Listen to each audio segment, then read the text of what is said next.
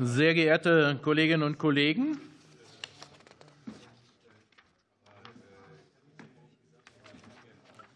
wir sind so weit, dass wir beginnen können.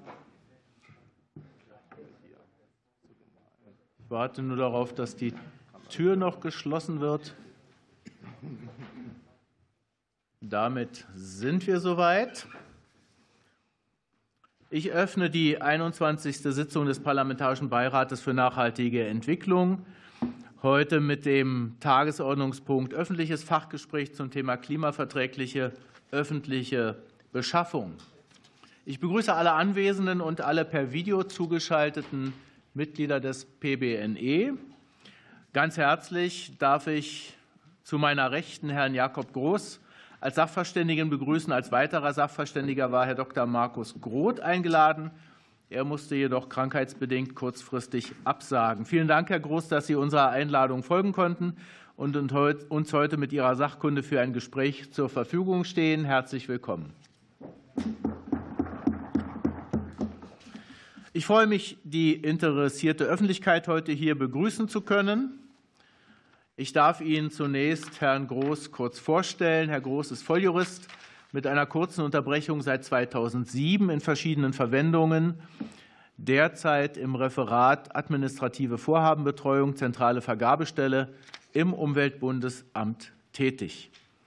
Bevor wir in das Gespräch einsteigen, noch einige kurze organisatorische Hinweise. Herr Dr. Groth hat Moment. Herr Dr. Groth der heute nicht anwesend ist, hat zur Vorbereitung auf das Gespräch eine Stellungnahme übersandt, die als Ausschuss Drucksache 202631 an die Beiratsmitglieder verteilt und auf der Homepage des Beirats veröffentlicht wurde. Herr Groß, zu meiner Rechten, hat ein Infopapier des Umweltbundesamtes übersandt, welches als Ausschuss Drucksache 202633 ebenfalls an die Beiratsmitglieder verteilt und auf der Homepage veröffentlicht wurde. Die Mitglieder des PBNE haben beschlossen, dass das heutige Gespräch im Parlamentsfernsehen übertragen wird. Die Sitzung wird live auf Kanal 3 übertragen und später in der Mediathek und dann auch auf der Website des Beirats eingestellt. Herr Groß hat sich mit der Übertragung einverstanden erklärt. Von unserem Fachgespräch wird zudem ein Wortprotokoll erstellt. Zu diesem Zweck wird die Sitzung zur Erstellung des Protokolls mitgeschnitten. Für sein Eingangsstatement haben wir Herrn Groß ein Zeitfenster von circa zehn Minuten eingeräumt. Hieran werden sich dann gegebenenfalls mehrere Fragerunden anschließen. Es ist vorgesehen, dass die Fragen im Anschluss an die jeweilige Fragerunde gemeinsam beantwortet werden. Im Anschluss an die öffentliche Sitzung werden sich die Mitglieder des PBNE noch für eine nicht öffentliche Sitzung, ebenfalls in diesem Sitzungsformat mit den gleichen Zugangsdaten, zusammenfinden. Das ist einvernehmlich. Dann verfahren wir so. Nun erteile ich Herrn Groß das Wort. Wir sind gespannt auf Ihre Ausführungen bei diesem Thema, das ja in Anbetracht der Volumen der öffentlichen Haushalte einen ordentlichen Hebel besitzt, so möchte man annehmen. Und deswegen sind wir sehr gespannt. Bitte schön. Vielen Dank, Herr Vorsitzender. Sehr geehrte Damen und Herren Abgeordnete, herzlichen Dank ich freue mich sehr, dass ich hier heute sprechen darf und ähm, möchte die Gelegenheit gerne nutzen, äh, meine Erwägungen zum Stand und der Aussicht der klimaverträglichen öffentlichen Beschaffung darzulegen. Wo stehen wir? Wir stehen bei der klimaverträglichen öffentlichen Beschaffung noch am Anfang. Große Schritte liegen schon hinter uns. Jahrzehnte der Überzeugungsarbeit waren erforderlich, um zu diesem Punkt zu gelangen. Es besteht Einigkeit, dass die Politiken und gesellschaftspolitischen Ziele im Rahmen des Leistungsbestimmungsrechts der öffentlichen Hand Eingang finden dürfen und unter der Prämisse des kohärenten Verwaltungshandels beachtet werden müssen. Keine ernstzunehmende Person spricht mehr von vergabefremden Kriterien. Was haben wir erreicht? Neben den Entscheidungen des Europäischen Gerichtshofs in den Rechtssachen Benches, Concordia, Bus Finnland, Wienstrom und Max Havelaar hat dieser Ansatz Eingang gefunden in die Vergaberichtlinien 2014 23, 24 und 25 der EU und mit deren Umsetzung in das Gesetz gegen Wettbewerbsbeschränkungen, in die Vergabeverordnung und in die Unterschwellenverordnung in die UVGO in deutsches Recht gefunden. Mit der Novellierung des Kreislaufwirtschaftsgesetzes, insbesondere § 45, dem Inkrafttreten des Klimaschutzgesetzes, hier insbesondere § 3, 13 und 15, und der Allgemeinen Verwaltungsvorschrift Klima vor etwas über einem Jahr sowie dem Nachhaltigkeitsprogramm, Maßnahmenprogramm Nachhaltigkeit sind die abstrakten Anforderungen konkret gefasst worden.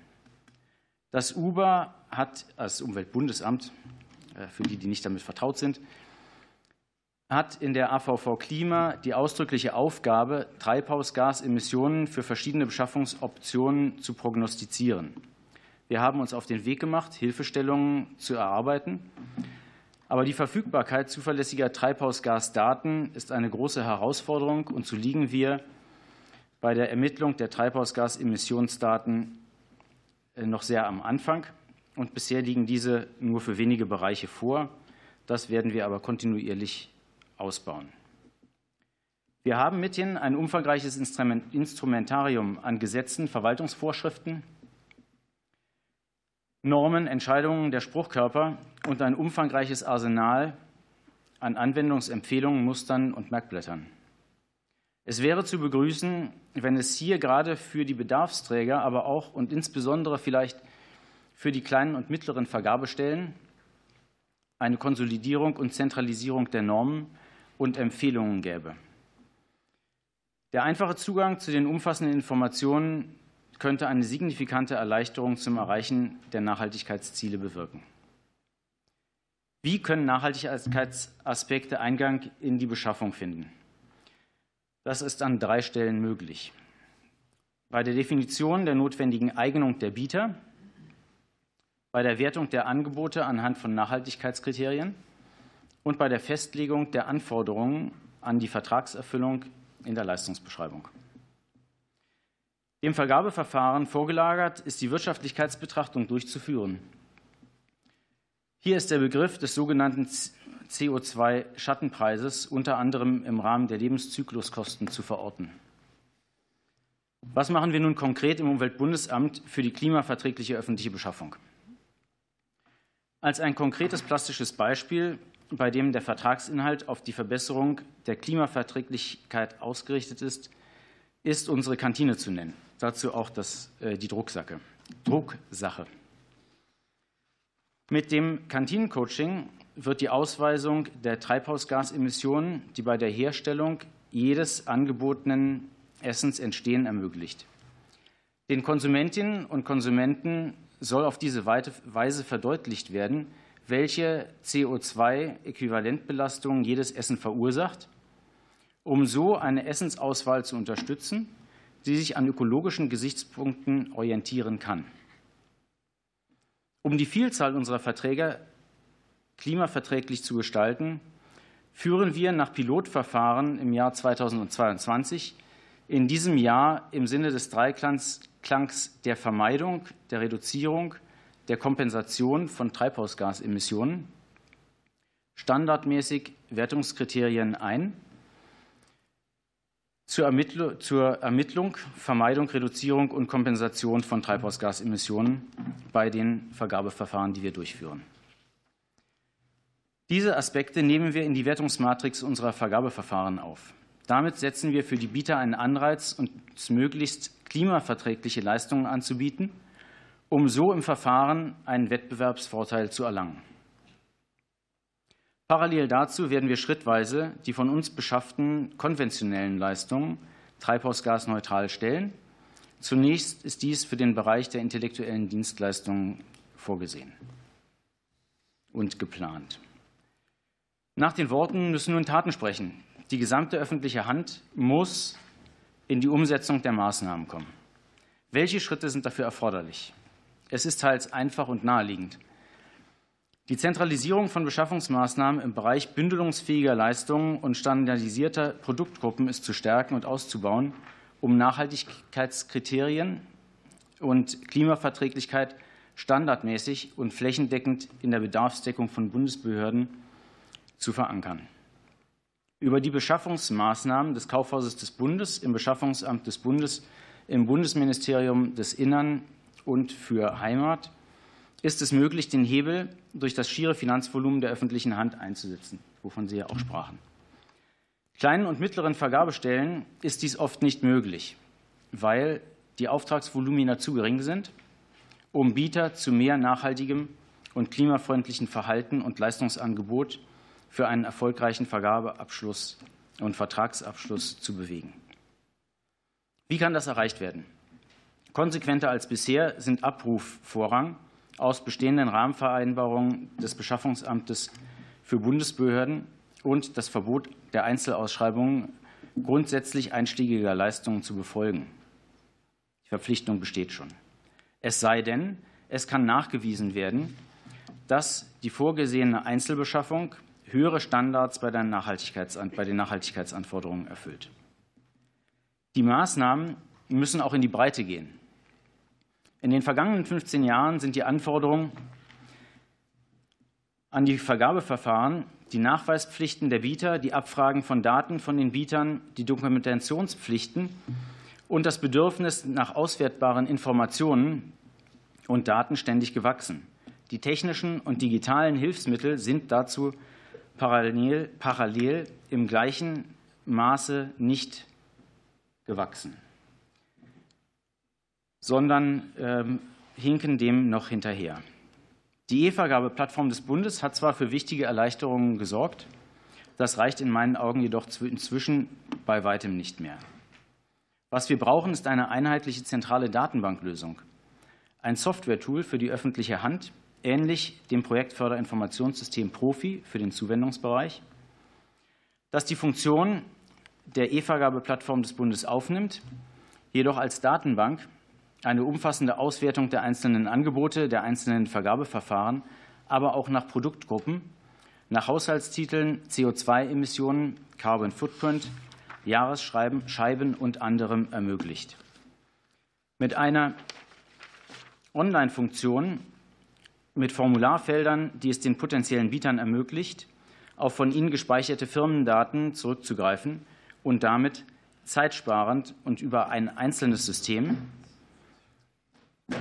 Angebote des Bundes äh, auf Bundes-, Landes- und kommunaler Ebene in Vergabeverfahren abzugeben. Das muss möglich sein, ohne für jedes Verfahren erneut die gleichen Daten, unter anderem auch Klimadaten, in neue unterschiedliche Formulare eintragen zu müssen. Mit der klimaverträglichen öffentlichen Beschaffung können wir nicht die Welt retten. Wir können nicht kompensieren, was an anderer Stelle versäumt wurde. Mit ambitionierten Zielen und guten gesetzlichen und rechtlichen Regelungen für die Ressourcengewinnung, Einfuhr, Produktion, Wertschöpfungskette, Handel, Dienstleistungen, Unternehmen und Einrichtungen kann die öffentliche Beschaffung mit geeigneten Maßnahmen flankierend die Transformation unserer Wirtschaft in eine treibhausgasneutrale, nachhaltige Zukunft zum Erfolg bringen. Ich danke Ihnen für Ihre Aufmerksamkeit. Ja, ein ganz herzliches Dankeschön für dieses auch starke Plädoyer und für die Ausführungen zu den einzelnen Aspekten, auf die Sie eingegangen sind. Bin sehr gespannt auf die Debatte und ich muss zugeben, so ganz klar ist mir das eine oder andere noch nicht geworden. Äh, also ich zumindest habe einige Nachfragen, aber ich schaue erst mal in die Runde, weil ich mich als Vorsitzender natürlich nicht vordrängeln möchte. Haben wir schon erste Wortmeldungen? Ich sehe Frau Dr. Kersten, Herrn Dr. Kraft.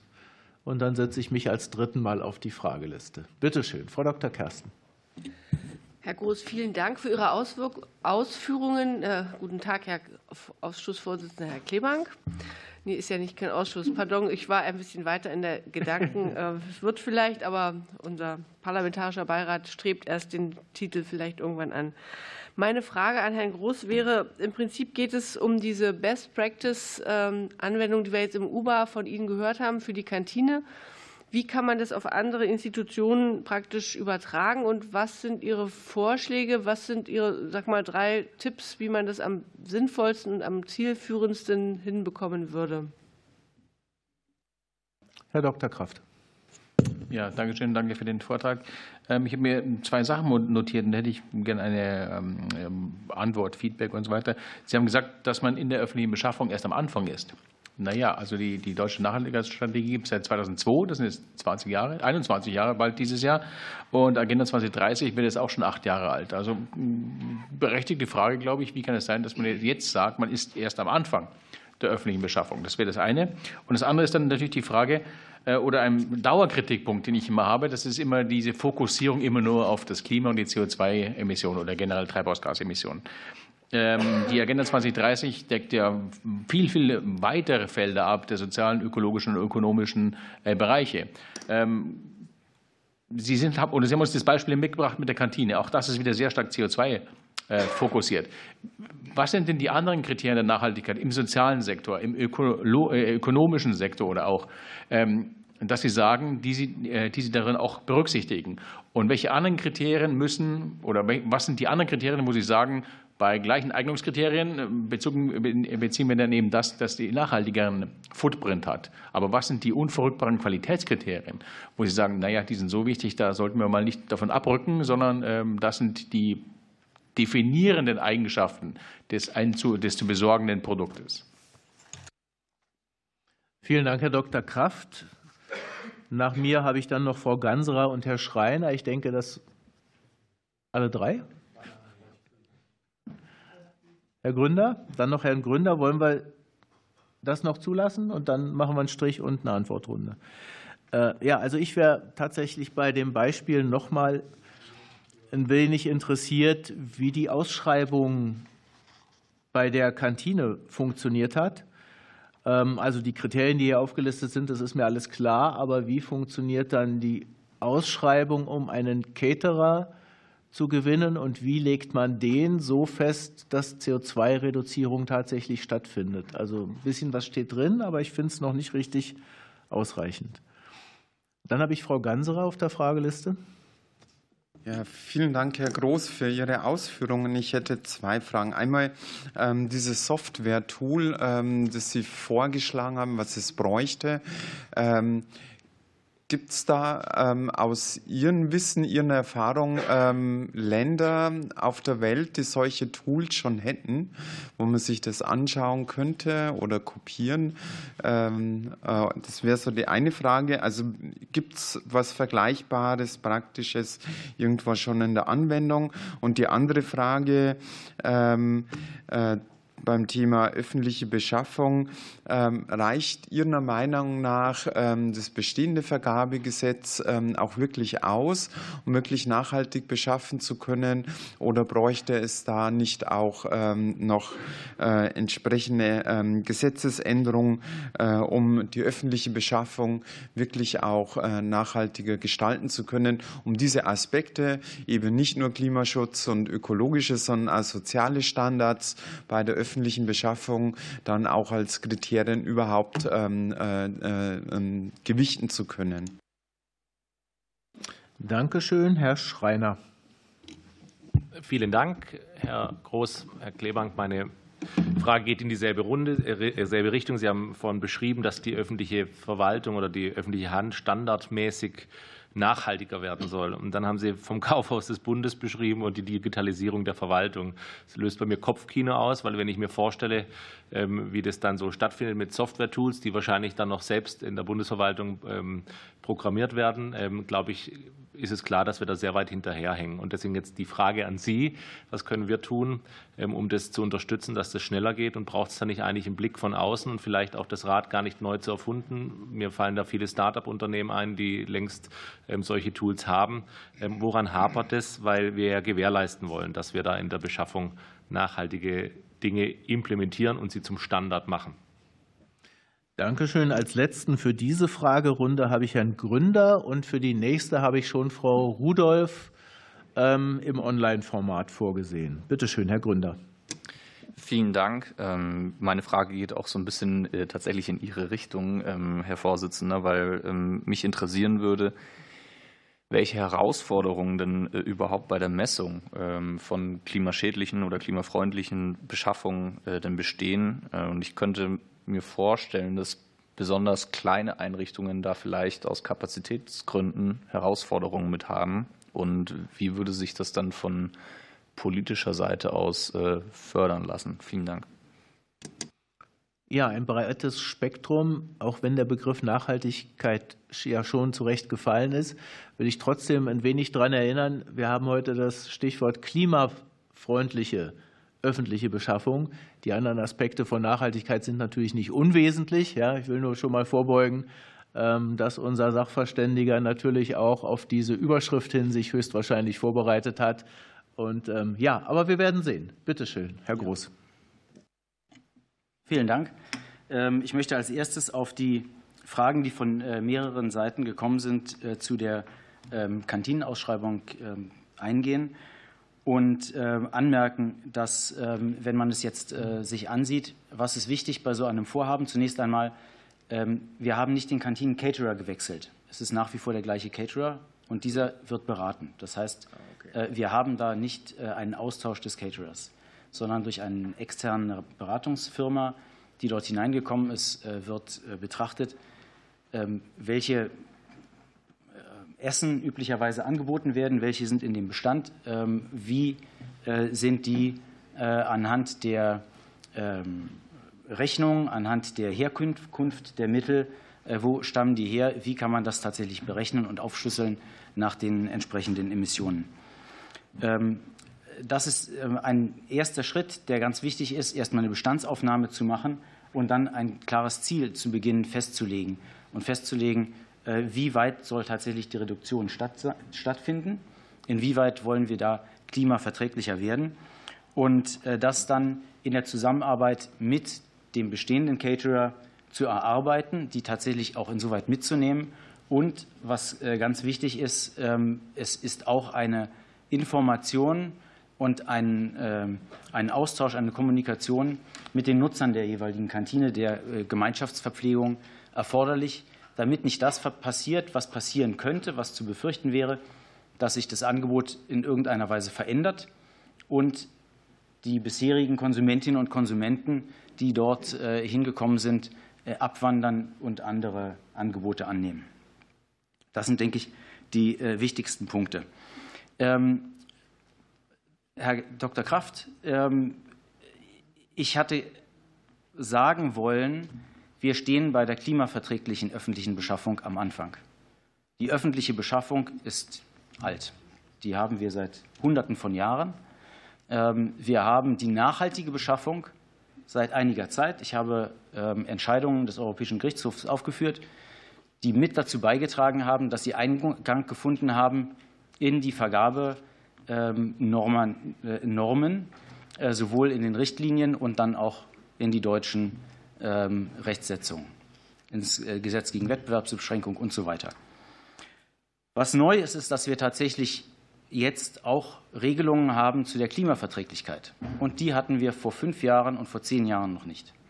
Und diesbezüglich stehen wir tatsächlich noch am Anfang.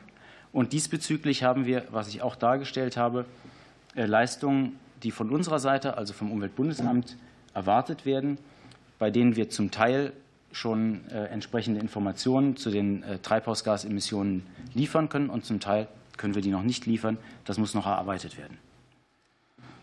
Äh, so viel zu den, ähm, einem Teil der Fragen.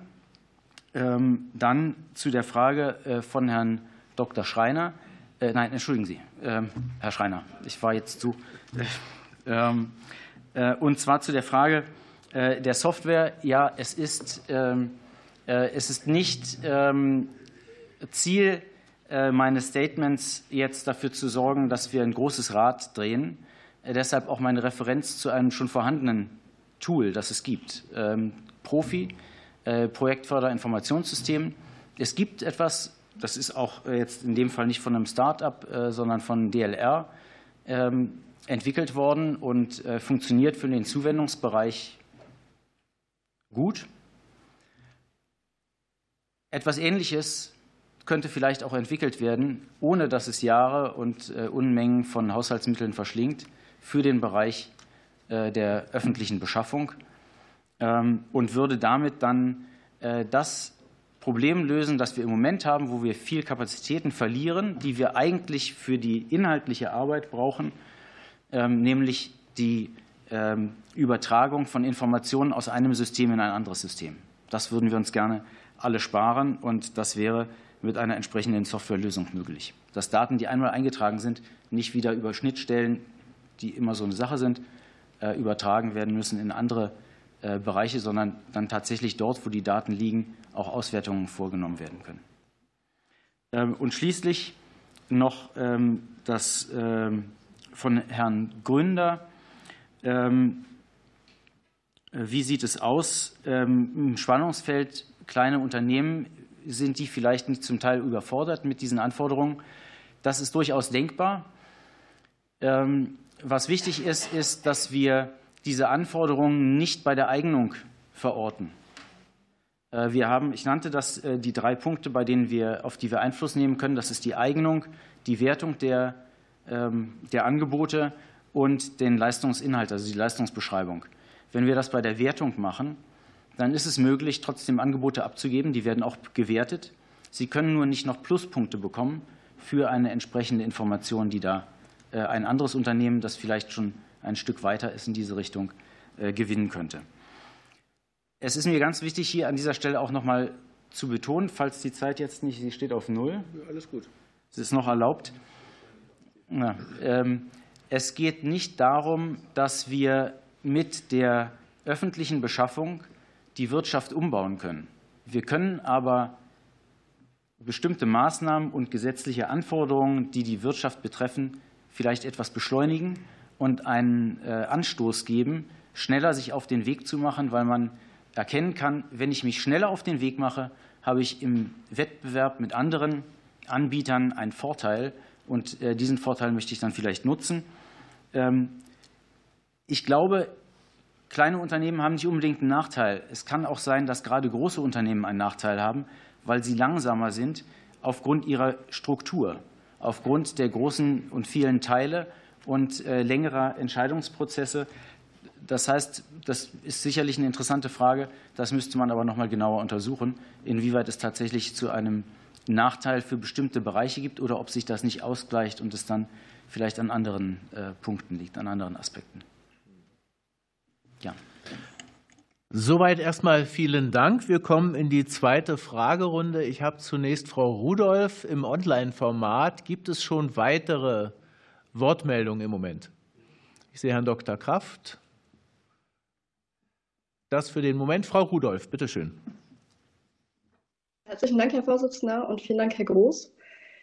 Den Gedanken, den ich immer im Hinterkopf habe, wenn ich über Vergabe nachdenke, ist äh, die Erfahrung aus äh, meinen Jahren als Stadträtin und Mitglied im Finanzausschuss und einer sehr intensiven Debatte über eine Vergaberichtlinie und Kriterien für die Vergabe, wo wir auch mal versucht hatten, Nachhaltigkeit zu definieren.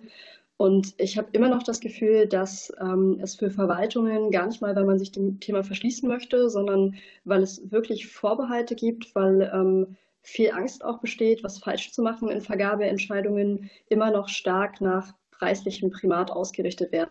Eben mit, mit der Berufung daraus, worauf wir sichern uns damit rechtlich ab, damit kann nichts schiefgehen. Und deswegen, ähm, das wäre eigentlich meine größte Sorge, wie kriegen wir es in die Fläche, wie kriegen wir es für die Kommunen handhabbar hin. Deswegen konkret die Frage, ähm, gibt es Instrumente, die das Kommunen leichter machen können, ähm, über Beschaffungen und auch die Möglichkeiten von nachhaltigen Beschaffungen den Überblick zu bekommen? Und wie kriegen wir den mentalen Wandel hin? Also wirklich die Angst zu nehmen, vor Entscheidungen zum Wohle der Nachhaltigkeit, wenn das ja bedeutet, eben nicht mehr das Billigste zu nehmen, woran man sich ja sehr, sehr lange ganz gut orientieren konnte. Vielen Dank. Vielen Dank, Herr Dr. Kraft. Ja, danke. Ähm, da liegt's. ähm, ich, mir ist schon klar natürlich, dass es die, die öffentliche, äh, öffentliche Besorgung schon länger gibt, aber Sie haben jetzt natürlich im Beispiel der Kantinen gesagt, man will ja nicht, dass sie abwandern. Steht ja auch hier auf der ersten Seite. Das heißt ja im Prinzip, dass eigentlich die Qualität des Essens und wahrscheinlich auch der Preis ähm, nicht zur Disposition stehen, weil beides dann einen Einfluss darauf hätte, wahrscheinlich, inwiefern die Kantinenbesucher weiterhin die Kantine besuchen werden oder ob sie sich irgendwo äh, einen alternativen Dönerstand suchen oder irgendwas. Wir reden jetzt aber nicht nur von Kantinen, wir reden ja von anderen äh, Ausschreibungen. Das heißt, was sind denn in den anderen Bereichen beispielhaft äh, die Kriterien, die Qualitätskriterien, die oberhalb des klimaneutral stehen in der Beschaffung. Also beispielsweise Schutzwesten bei der Polizei oder ähm, ja, geheime Diensttelefone für das Innenministerium äh, oder irgendwas. Ich nehme mal an, dass, da, dass es da überall Kriterien gibt, die oberhalb des, der Klimaneutralität angesiedelt sind und dass man erst auf den Aspekt der Klimaneutralität kommt, wenn die anderen qualitativ im entsprechenden Maße abgedeckt sind. Und die letzte Frage ist, wie lässt sich denn diese oder wie breit muss denn Ihre Datenbank werden, wenn wir das Ganze noch in den Bereich bringen, wo wir ja sind, im Rahmen der EU-weiten Ausschreibungen, auch vor allem im Bereich von Dienstleistungen? Inwiefern kann äh, eine Datenbank mit CO2-Daten dann überhaupt noch angewendet werden? Vielen Dank, Herr Dr. Kraft. Ich habe mich selber noch mal auf die Redeliste gesetzt, weil ich noch mal einen etwas anderen Aspekt hinterfragen wollte, nämlich inwiefern das Uber in der Lage ist oder auch den Auftrag hat, ich sage mal, einen Markt auch zu beobachten oder auch Entwicklung bei der öffentlichen Beschaffung oder vielleicht gibt es ja auch durch Zufall Dinge, die Sie beobachten. Also beim Thema ähm, Catering versucht ja das Land Berlin beispielsweise beim Schulessen mit entsprechenden Kriterien Dinge in die richtige Richtung zu bewegen. Also ich sage mal Anteil regionale Produkte, ähm, Anteil aus biologischem Anbau und so weiter sind in den Vorgaben, in den Ausschreibungskriterien festgelegt. Ähm, wenn ich Fahrzeuge, äh, Fahrzeuge ausschreibe, dann kann ich CO2-Emissionsgrenzen vorgeben oder ich kann sagen, es sollen Elektrofahrzeuge sein und vieles mehr. Da ist also sozusagen im Vorfeld von Ausschreibungen schon einiges möglich. Ähm, es gibt aber einen Bereich, bei dem ich glaube, dass da noch viel zu wenig passiert, der aber einen sehr, sehr langen Hebel hat. Das ist nämlich das öffentliche Bauen. Wir investieren so viel Geld in öffentliche Bauten. Äh, hat das UBA darüber Kenntnis, dass beim Thema Bauen, öffentliches Bauen, CO2-Klimaverträglichkeitskriterien schon irgendwo zur Anwendung kommen? Also mal ein Beispiel. In Berlin ist ja einiges gemacht worden beim Thema Schulbau mit Holzbauten. Gibt es da eine Entwicklung in der Breite? Da wäre sicherlich auch noch mal ein langer Hebel zu vermuten. Das wäre meine sozusagen der Fragenkomplex, auf den ich hinaus will. Gibt es noch weitere Wortmeldungen mit Rückfragen? Ich sehe eine. Herr Teutriner. Ja, meine Rückfrage und Frage an Sie knüpft ähm, an die Frage des Kollegen äh, Kraft ähm, äh, an. Da schwingt ja mit, dass es Kriterienkonflikte äh, gibt. Ich habe verschiedene Kriterien und ich muss mich für ein Kriterium irgendwie äh, entscheiden. Womöglich sind sie auch im Widerspruch oder ich muss einfach eine Priorisierung äh, vornehmen. Das ist ja der Grundgedanke, der dahinter ist. Die Gefahr ist, wenn man diesen Gedanken ja obliegt, dass man immer sagt, naja, es gibt halt wichtigere Sachen als Klima. So, irgendwie ist doch was anderes doch wichtiger und irgendwie muss ich mich jetzt gegen das Klima entscheiden, weil ich habe ja einen Konflikt. Und deswegen will ich die Frage genau andersherum stellen. Mich würde interessieren aus Ihrer Erfahrung, welche Kriterien sind in Wahrheit gar kein Konflikt, sondern bedingen sich gegenseitig. Fallen Ihnen Kriterien ein, wo wir, wenn wir auf Klima setzen als ein Kriterium, um dieses sehr hoch priorisieren, wir nicht einen Konflikt wahrnehmen, nehmen, sondern andere Kriterien gleich, ob es eine Korrelation oder Kausalität ist, ähm, ist mir sogar egal, äh, mitbefördern. Also würden Sie sagen, Gibt es diese Konfliktsituation? Ist die künstlich herbeigeredet? Oder gibt es auch andere Verhältnisse von Kriterien zueinander als immer nur den Konflikt? Ja, weitreichende Fragen, die den Bogen noch mal, glaube ich, deutlich öffnen. Herr Groß. Ja, gerne. Vielen Dank für die Fragen. Ähm, zunächst äh, zu der Frage nach, der, ähm, nach den Möglichkeiten der Informationen für Kommunen. Ähm, da sehe ich vor allen Dingen ein äh, Potenzial bei der Kompetenzstelle für nachhaltige Beschaffung beim Beschaffungsamt des Bundes. Die sind dafür geschaffen worden, alle Ebenen, alle Beschaffungsebenen, kommunale Ebene, Länderebene und auch beim Bund zu versorgen oder zur Verfügung zu stellen Informationen. Und sie wirken und funktionieren auch wie ein Portal.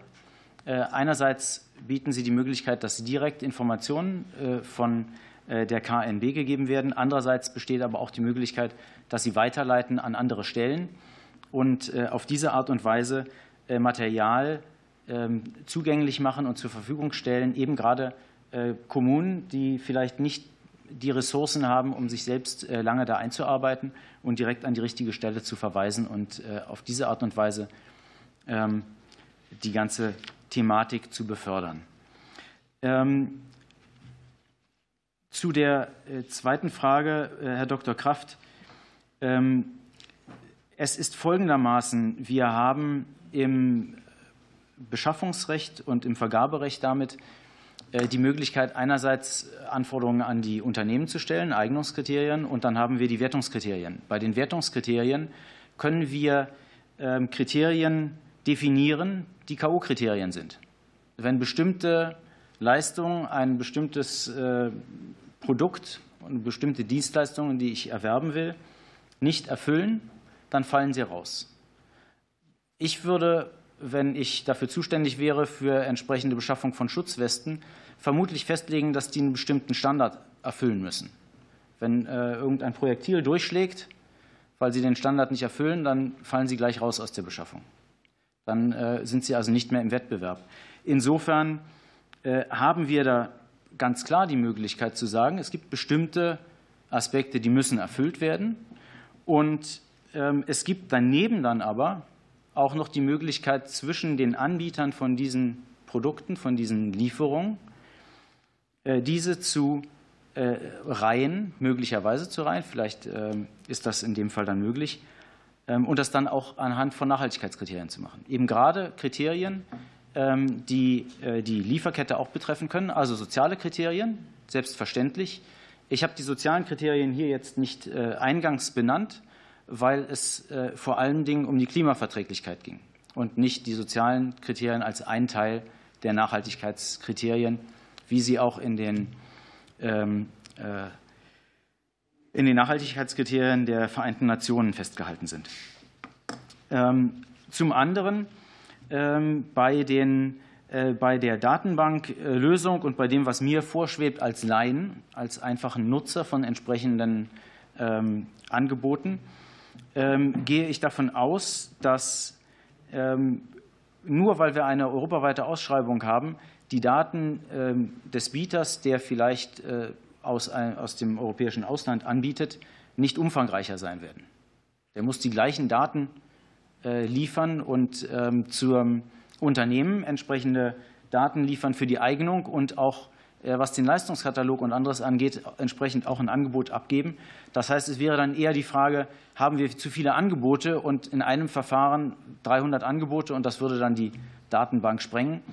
Äh, da gehe ich davon aus, dass ähm, das nicht nur bei uns in der Vergabestelle so gehandhabt wird, sondern auch bei anderen Vergabestellen, dass sie sich darüber im Klaren sind, welche Optionen das Vergaberecht bietet und da würde ich äh, an unserer Vergabestelle äh, dann nicht eine äh, Vergabe durchführen ohne Teilnahmewettbewerb, sondern mit Teilnahmewettbewerb, um im ersten Schritt, das ist ein zweistufiges Vergabeverfahren, die Anzahl der Unternehmen, der Einrichtungen, die aufgefordert werden, ein Angebot abzugeben, zu reduzieren. Das heißt, der erste Schritt ist die Identifizierung von Einrichtungen, die geeignet sind. Und aus diesen kann anhand bestimmter Kriterien ausgewählt werden. Ähm, also wird eine Rangliste erstellt und die ersten fünf werden aufgefordert oder die ersten zehn, je nachdem, wofür man sich entscheidet, kann auch eine andere Anzahl sein, ein Angebot abzugeben. Um auf Ihre Frage zu kommen, ich sehe das nicht so, dass wir tatsächlich da einen Konflikt haben.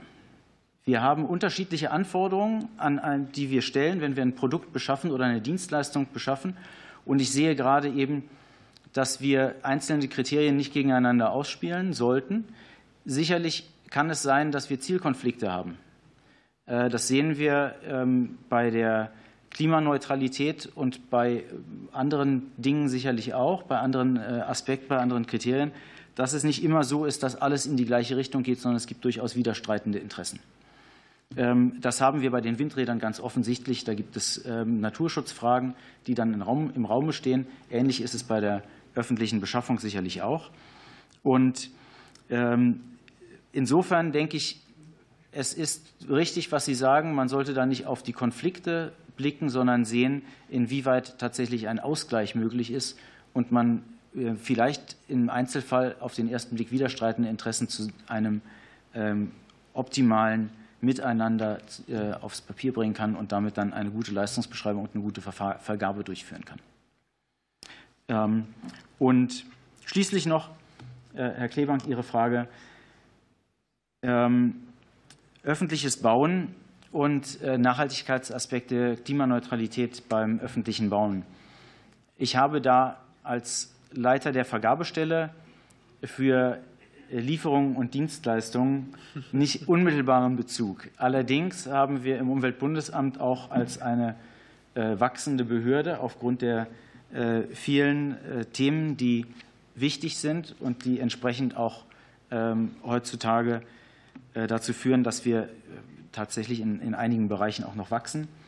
Ähm, aber auch aufgrund unseres ähm, Immobilienbestands bzw. des Immobilienbestands, den wir nutzen, der von der BIMA verwaltet wird, sind wir auch eine sehr äh, baufreudige Einrichtung, wenn man das so sagen darf. Wir würden gerne weniger bauen, aber es ist leider nicht möglich, weil die Gebäude teilweise das äh, erfordern, äh, dass das Hand angelegt werden muss. Und es ist möglich, in diesem Bereich sehr viel mehr zu machen. In den vergangenen Jahren und Jahrzehnten wurde das UBA gerne genutzt, das Umweltbundesamt gerne genutzt, als eine Behörde, die ähm, als Pilot bestimmte äh, Bauweisen, Bauarten, äh, Techniken ausprobieren sollte, damit es dann übertragen werden kann auf andere äh, Bereiche. Das ist auch heute noch so. Wir haben ähm, ein Gebäude hier in Berlin, in Berlin-Marienfelde, bei unserer Steh- und Fließgewässer-Simulationsanlage, ähm, das sogenannte Haus 2019, äh, das ein Passivhaus ist. Ähm, da wurde tatsächlich im Goldstandard gebaut. Das ist eine irreführende Bezeichnung, dieser sogenannte Goldstandard, weil das nichts mit Gold zu tun hat, sondern das heißt einfach, dass es eine ökologisch äh, sehr weit äh, und sehr gute, qualitativ hochwertige Leistung ist und Anforderungen, die da erfüllt werden müssen. Und äh, gegenwärtig wird ein bisher von uns genutztes Gebäude ähm, in Berlin-Wilmersdorf, ähm, das ehemalige Hauptgebäude in Berlin, ähm, vorbereitet für die Sanierung. Also sie ist schon im Gang, es ist schon entkernt.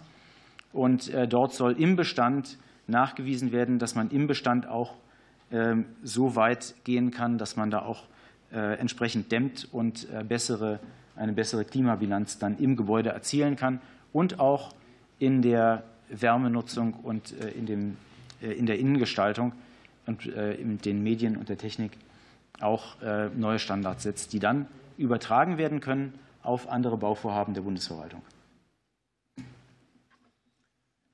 Ja, vielen Dank. Also tut mir leid, dass ich da einen Bereich angetippt habe, der jetzt nicht Ihren Zuständigkeitsbereich trifft, aber er ist ja ein ziemlich wichtiger Bereich. Aber vielleicht nochmal, wenn ich es richtig verstanden habe, dann ist eigentlich sowohl bei Beschaffung, Klammer auf, eventuell auch beim Bauen, eigentlich die Leistungsbeschreibung und das, was ich dort an Kriterien festlege, doch eher der Schlüssel, als auf Wettbewerbsaspekte und Nachweis von CO2-Reduzierung zu setzen. Ähm, sozusagen, weil das ist ja eine Schwierigkeit, wie kann ich das als Kriterium in einer Ausschreibung ähm, nachweisbar, gerichtsfest äh, verankern, sondern es sind eher schon die harten Kriterien, die dann, wie Sie sagen, als Ausschlusskriterien gesetzt haben. Also ich sage mal im Fall des Caterings, wie ich vorhin die Beispiele so genannt habe, die dann Anbieter einhalten müssen und die es nicht einhalten, die es schon in ihrem Angebot nicht einhalten, die fliegen dann sozusagen raus. Also eigentlich ist das dann doch der Weg für die öffentliche Beschaffung, oder habe ich Sie falsch verstanden? Ich möchte es ungern ausschließen. Es mhm. Äh, hängt davon ab, in welchem Bereich wir uns bewegen und äh, wie weit der Markt entwickelt ist. Äh, und es hängt natürlich auch davon ab, um was für ein Kriterium es sich handelt. Wenn ich einen Bau habe und ich nenne bestimmte Dämmwerte, dann sind es Werte, die kann ich fordern und wenn die nicht geliefert werden, dann ist es oder nicht angeboten werden in dem entsprechenden Angebot, dann ist es ein Kriterium, die Leistungsbeschreibung wird nicht erfüllt, damit fallen sie raus aus der Wertung. Ich habe aber auch, und darum geht es, glaube ich, gerade hier auch im Bereich äh, der klimaverträglichen öffentlichen Beschaffung, viele Bereiche, Marktsegmente, die noch nicht so weit entwickelt sind, dass sie ein klimaneutrales Angebot abgeben können. Da gibt es vielleicht einzelne Unternehmen, die sich das überlegen oder die auch schon teilweise das machen in unterschiedlichen äh, Aspekten, vielleicht Scope 1, Scope 2 oder Scope 3 auch schon. Wenn ich das dort als Ausschlusskriterium verankere in der Leistungsbeschreibung, habe ich am Ende möglicherweise ein Vergabeverfahren, das scheitert. Das wollen wir natürlich unbedingt vermeiden. Ähm, oberste oder erstes Ziel ist es, äh, den äh, benannten berechtigten Bedarf zu decken, rechtskonform die Verfahren durchzuführen und darüber hinaus dann auch noch, soweit es möglich ist, eben die allgemeinen gesellschaftlichen Ziele mit zu befördern und auch durch ähm, Wertungskriterien es möglich zu machen, da dann entsprechend einen, einen Wettbewerbsvorteil den Einrichtungen, den Anbietern zu geben, die vielleicht ein Stück mehr schon in diese richtige Richtung gegangen sind, die ähm, als äh, Umsetzung der allgemeinen Politiken der ähm, Nachhaltigkeitsziele äh, zu benennen sind. Ja, vielen Dank für die ergänzenden Erläuterungen. Ich denke, wir haben, wenn es noch weitere Fragen gibt, durchaus die Zeit, die zu Wort kommen zu lassen. Ich sehe eine Wortmeldung von Frau Dr. Kersten. Mehr im Moment nicht. Dann bitteschön. Sie haben ja angedeutet, dass es durchaus eine Herausforderung ist, da für bestimmte Leute sich daran zu orientieren. Und jetzt gibt es ja schon Institutionen im Bereich der nachhaltigen Beschaffung, also die Koordinierungsstelle klimaneutrale Bundesverwaltung oder die von Ihnen schon angesprochene Kompetenzstelle nachhaltige Beschaffung. Welche Institutionen würden Sie als am etabliertesten einschätzen und dann wie würde man äh, die Stärkung des Gesetzgebers einfordern, um da vielleicht noch eine bessere Vergabe hinzukriegen? Weil ich glaube, das BML hat ja sowas auch schon, aber wo würden Sie da den Gesetzgeber in der Pflicht sehen, da noch stärker darauf hinzuweisen, dass das äh, gestärkt werden muss? So, ich schaue noch mal in die Runde. Gibt es weitere Wortmeldungen? Wenn nicht, dann würde ich nämlich Herrn Groß bitten, die Frage zu beantworten und zugleich, wenn er noch Schlussbemerkungen machen möchte, die gleich hinten anzufügen. Bitte schön, Herr Groß. Ah, jetzt ist an. Ist an, oder? Okay. Ähm, äh, Dankeschön für die Frage, Frau Dr. Kersten. Ich ähm, sehe da äh, unterschiedliche Bereiche, die von den unterschiedlichen Einrichtungen bespielt werden. Und da sehe ich äh, die Kompetenzstelle für nachhaltige Beschaffung vor allen Dingen eben als das, was in dem Namen schon vorkommt, als die Stelle, an die sich äh, alle Ebenen, ähm, äh, kommunale Ebene, Länderebene und Bundesebene wenden kann für die Information von aktuellen äh, Informationen, aktuelle Informationen zur nachhaltigen Beschaffung, zur klimaverträglichen Beschaffung, dass dort das man entsprechend an die Hand genommen werden kann, weitergeleitet werden kann an weitere Einrichtungen, die einem da weiterhelfen können und unterstützen können. Und ich sehe die Kompetenz, äh, die Koordinierungsstelle für die äh, klimaneutrale Bundesverwaltung als einen wichtigen Akteur, um innerhalb der Bundesverwaltung zwischen den Bundesministerien, aber auch im nachgeordneten Bereich tatsächlich ein Momentum hineinzubekommen und ähm, von den vielen Möglichkeiten, die uns die rechtlichen Regelungen bieten, diese auch so zu nutzen, dass wir in eine Umsetzung kommen, und zwar in eine flächendeckende Umsetzung äh, in der Bundesverwaltung. Nun nehmen wir in der Bundesverwaltung Verwaltung nur einen kleinen Teil ein. Das sind 10 Prozent der Beschäftigten im öffentlichen Dienst sind in der Bundesverwaltung. Der größte Teil liegt in den Ländern, die auch ganz andere Aufgaben noch haben und die äh, natürlich auch äh, andere Anforderungen an Beschaffung haben und andere Themen in der Beschaffung, wenn wir an beispielsweise ähm, die Polizei denken in den unterschiedlichen Ländern. Das heißt, da geht es dann auch um Bekleidung, um ein Thema, das abgesehen von der Bundeswehr im Bereich der Bundesverwaltung keine übergeordnete Rolle spielt oder keine wesentliche äh, Rolle spielt. Auch was äh, Fuhrpark angeht, ist es natürlich in den Ländern ein ganz anderes Thema. Ein Drittel fällt auf die ähm, kommunale Ebene. Und mein Plädoyer wäre, dass man tatsächlich dort versucht, in der Breite äh, weiter Informationen ähm, zu streuen und äh, auch zu zeigen, dass wir mit den Unterlagen, die wir haben, die äh, wirklich ähm, kontinuierlich verbessert werden, die zur Verfügung gestellt werden in den unterschiedlichen Bereichen und bei den Ansprechpartnern, schon sehr viel erreicht haben. Jetzt müssen wir das wirklich umsetzen. Und in weiteren Schritten kommen wir dann auch äh, in die äh, weiter klimaverträgliche öffentliche Beschaffung, sodass wir die Ziele, wie sie vorgegeben sind, äh, mit der Reduzierung der Treibhausgasemissionen entsprechend dann auch diese Ziele einhalten können und sie bei Zeiten erreichen können. Ich bedanke mich für Ihre Aufmerksamkeit. Ja, vielen Dank, Herr Groß. Ein spannendes Thema, das uns weiter beschäftigen wird, aber natürlich auch sehr kleinteilig ist, bis hinunter auf die kommunale Ebene.